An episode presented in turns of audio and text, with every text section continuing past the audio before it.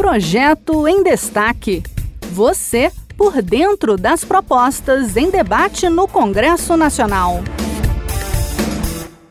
Olá, eu sou a Márcia Gargalhone. Segundo dados da Associação Brasileira de Limpeza Pública e Resíduos Especiais, no ano de 2020, o Brasil ocupava o quarto lugar no ranking mundial de produção de lixo, mas com apenas 4% desse total reciclado. O levantamento mostra que, apesar do crescimento quantitativo observado na coleta de lixo, a cobertura do serviço não foi ampliada no país. Um projeto de lei em tramitação no Senado Federal tenta melhorar a reciclagem de resíduos sólidos no Brasil.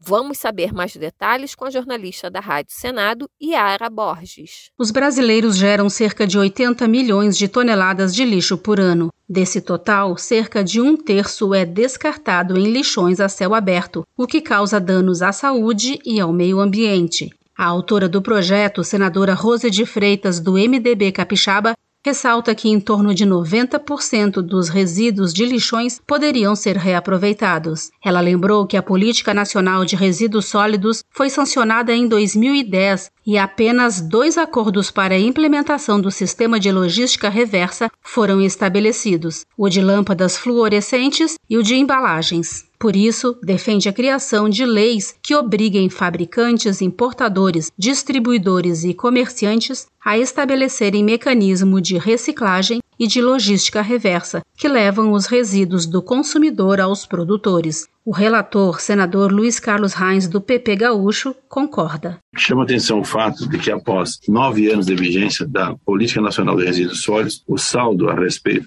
da logística reversa ainda é limitado. Se é verdade que nem tudo se resolve pela lei, é preciso também reconhecer o papel indutor eh, que uma norma bem elaborada é capaz de exercer. A partir do comando legal, fomenta-se uma cadeia de responsabilidades, sem a qual a reduzida efetividade da logística reversa tende a permanecer como tal. Pela proposta, os estabelecimentos têm prazo de cinco anos para se adequar à nova lei. Esse foi o projeto em destaque. A cada edição, a gente traz uma proposta em análise no Congresso Nacional. Você pode acompanhar o andamento desses projetos e opinar sobre eles em senado.leg.br barra e cidadania. Até a próxima!